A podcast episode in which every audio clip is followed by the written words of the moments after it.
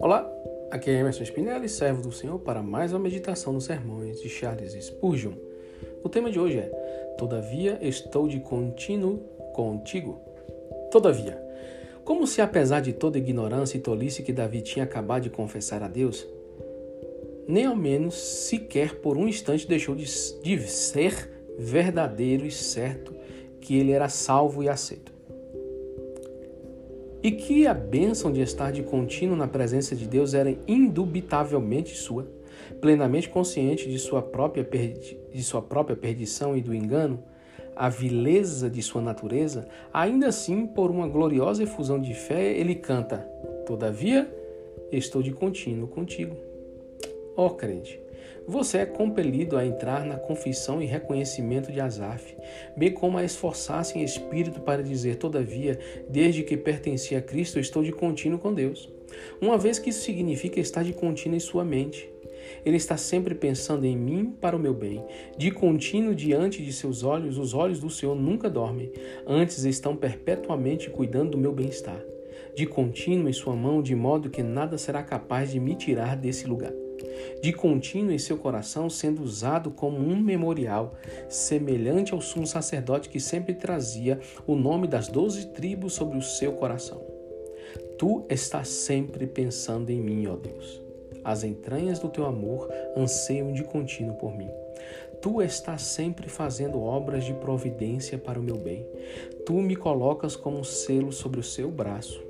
Teu amor é forte como a morte, as muitas águas não podem apagá-lo, nem os rios afogá-lo.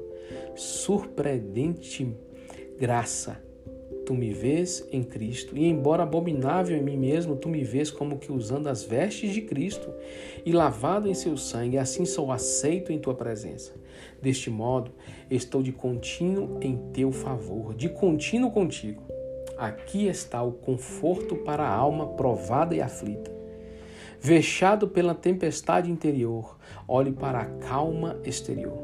Todavia, ó, diga-o em teu coração e receba a paz que isto lhe dá. Todavia, estou de contínuo contigo. Aqui acaba o sermão de Charles. Meu irmão, minha irmã, as suas, os seus pensamentos, as suas lutas, as suas provações inclusive as suas falhas, não pode te afastar do amor de Deus. Ele está continuamente cuidando de nós. Ele está continuamente zelando por nós.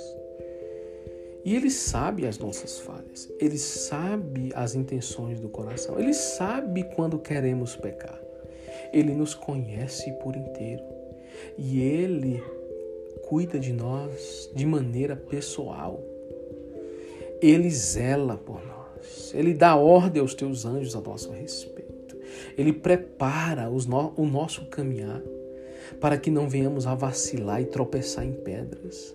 Ele nos ajuda no tempo da angústia, ele está presente no momento em que você está incrédulo, que você está desesperançoso, que você está angustiado, ansioso, que você não está vendo Deus, mas ele está ali, presente, cuidando, zelando porque você tem uma certeza, você não pode duvidar de que Ele é o teu Deus e você é dele. Ele é teu Pai e você é filho dele. Não duvide disso, por mais que sua mente trabalhe contra, por mais que sua alma diga que não, mas no teu espírito tenha plena certeza. Deus está presente na sua vida, fazendo o que precisa ser feito fazendo a diferença para que você venha alcançar o propósito de estar com Ele. Não se esqueça disso. Sua alma, sua mente, ela luta contra o teu espírito. Se fortaleça na fé e aprenda a identificar a sua alma quando está enferma, para você poder lutar contra os desejos e emoções que não vêm do Senhor. Amém? Os versículos utilizados para esse sermão foram Cantares 8:7, Êxodo 28, 29 e Salmo 73, 23. Que você tenha um dia abençoado na presença do Senhor, meu irmão, em nome de Jesus.